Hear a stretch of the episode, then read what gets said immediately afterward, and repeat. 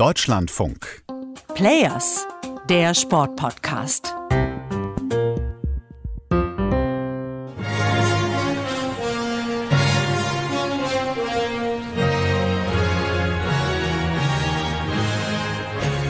Nein, keine Sorge, ihr seid nicht falsch und plötzlich im Klassik-Podcast gelandet und wir sind hier auch nicht in der Philharmonie, sondern in der Schwimmhalle von Tokio. Und zwar in dem Moment, in dem der russische Schwimmer Evgeny Rylov Gold über 100 Meter Rücken gewonnen hat. Das Stück habt ihr bestimmt schon mal gehört. Ich finde ja, das kann ein ganz schöner Ohrwurm sein. Das ist in diesem Jahr der Ersatz für die russische Hymne. Wenn also eine russische Athletin oder ein russischer Athlet Gold gewinnt, läuft Tschaikowskis Pianokonzert Nummer 1. Was das gesperrte russische Team in Tokio darf und was es nicht darf und was für ein Politikum hinter dem Thema steckt, darum geht es in dieser Players-Folge. Ich bin Viktoria Reit, arbeite schon länger in der Deutschlandfunk Sportredaktion und bin jetzt auch im Podcast-Team dabei. Ich freue mich, Tag zusammen. In Sachen Russland hat es ja ganz schön viele Wendungen gegeben in den letzten Jahren. Wir gehen jetzt mal zurück ins Jahr 2014. Damals kam durch eine ARD-Dokumentation und mutige Whistleblower aus Russland Stück für Stück raus, wie systematisch in Russland gedopt wurde, auch mit Hilfe des Staates. Danach gab es viele Untersuchungen.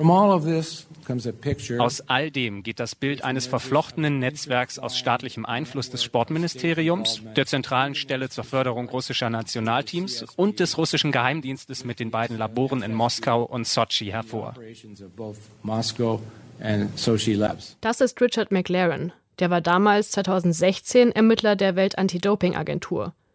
Bei den Olympischen Spielen im gleichen Jahr wurde Russland dann aber gar nicht gesperrt. Nur die Leichtathleten durften nicht teilnehmen, beziehungsweise nur wenige von ihnen, die, die beweisen konnten, dass sie nichts mit dem Dopingsystem in der Heimat zu tun hatten. Dass Russland damals in Rio antreten durfte, das hat die kompletten Sommerspiele überschattet, vielleicht erinnert ihr euch noch daran. Und dann kam Jahre später auch noch raus, dass das Land immer noch Daten zum Doping gefälscht hat. Und deshalb ist Russland für die Olympischen Spiele in Tokio jetzt gesperrt. Aber das betrifft nur das Team und nicht die Sportlerinnen und Sportler. Alle die, denen kein Doping nachgewiesen werden konnte, sind dabei, als neutrale Athletinnen und Athleten. Das sind quer durch die Disziplinen rund 330. Das sind sogar mehr als in Rio vor fünf Jahren, als das Land gar nicht gesperrt war. Und das Team heißt nicht Russland wie sonst, sondern ROC, was für Russian Olympic Committee steht. Aussprechen soll man Russia aber nicht, denn Russland ist ja gesperrt. Klappt nur nicht so recht. Komitee Olympique Russe.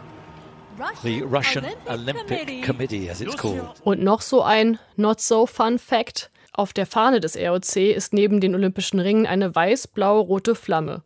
Und die Farben sind jetzt natürlich nicht zufällig so ausgewählt. Das sind die Farben Russlands. Dazu kommt halt dann, dass eben auf den Trikots die Farben der russischen Trikolore zu sehen sind.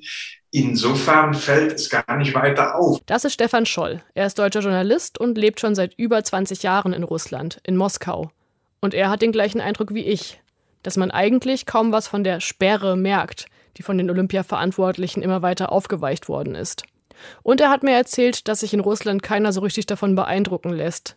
Ganz im Gegenteil. Er beobachtet nämlich, es wird einfach jetzt auch im Fernsehen so massiv jede Goldmedaille hochgejubelt. Es geht weniger darum, sozusagen das sportliche Geschehen vor Ort wirklich auch eben an andere Sportarten zu demonstrieren, als darum, immer wieder den, den Sieg zu zelebrieren in der Endlosschleife. Von Demut oder Reue also keine Spur. Und nicht nur das Staatsfernsehen, sogar die Regierung selbst steigt in den Ring. Und das meine ich wörtlich. In dem Video, das sie auf Instagram gepostet hat, haut Maria Sacharowa, die Sprecherin des Außenministeriums, auf eine Puppe ein, auf der das Wort Press steht. Also im Prinzip auf JournalistInnen. Es geht dann weiter mit einer gestellten Pressekonferenz, auf der sie sagt, dass der neutrale Status der Athletinnen und Athleten keine Rolle spielt, sondern nur der Stolz, mit dem die Athleten antreten und dass die Welt es mitbekommt. Und mit den Worten der ausländischen Freunde We will rock you. Из России с любовью. Liebesgrüße aus Russland, sagt sie dann am Ende noch. Wirkt aber eher wie eine Drohung, finde ich. Stellt euch mal vor, die Sprecherin von unserem Außenminister Heiko Maas würde so ein Video posten.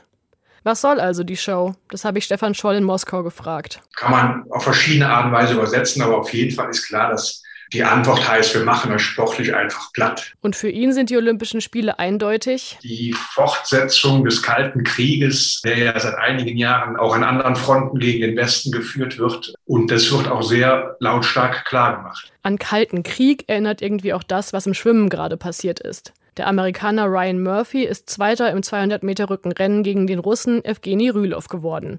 Ryan Murphy wurde bei der Pressekonferenz danach gefragt, ob er denkt, dass das Finale nicht sauber gewesen ist. Mich frustriert, dass man diese Frage nicht mit 100%iger Sicherheit beantworten kann. Das liegt an den Dingen, die in der Vergangenheit passiert sind. Am Ende des Tages glaube ich, dass es Doping im Schwimmsport gibt. Es ist, wie es ist. Danach hat die russische Zeitung Sportexpress ein Porträt über Murphy veröffentlicht, das ihn als fanatischen Katholiken darstellt. Als Verrückten, der seinem russischen Kontrahenten Doping in die Schuhe schieben will.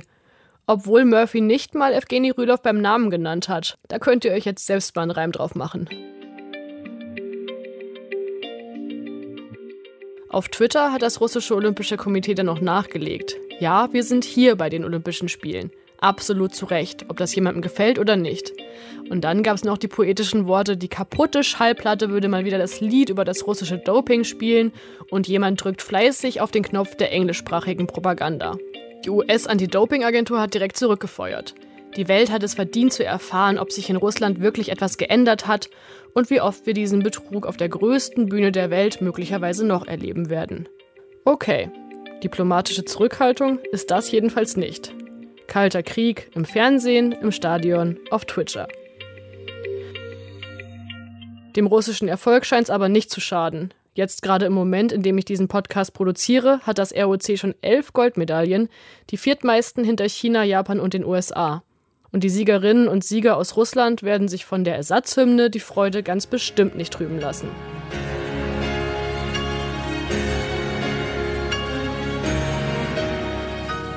Wenn ihr noch mehr über den russischen Dopingskandal wissen wollt, sucht einfach mal auf der Deutschlandfunk-Seite nach den entsprechenden Begriffen.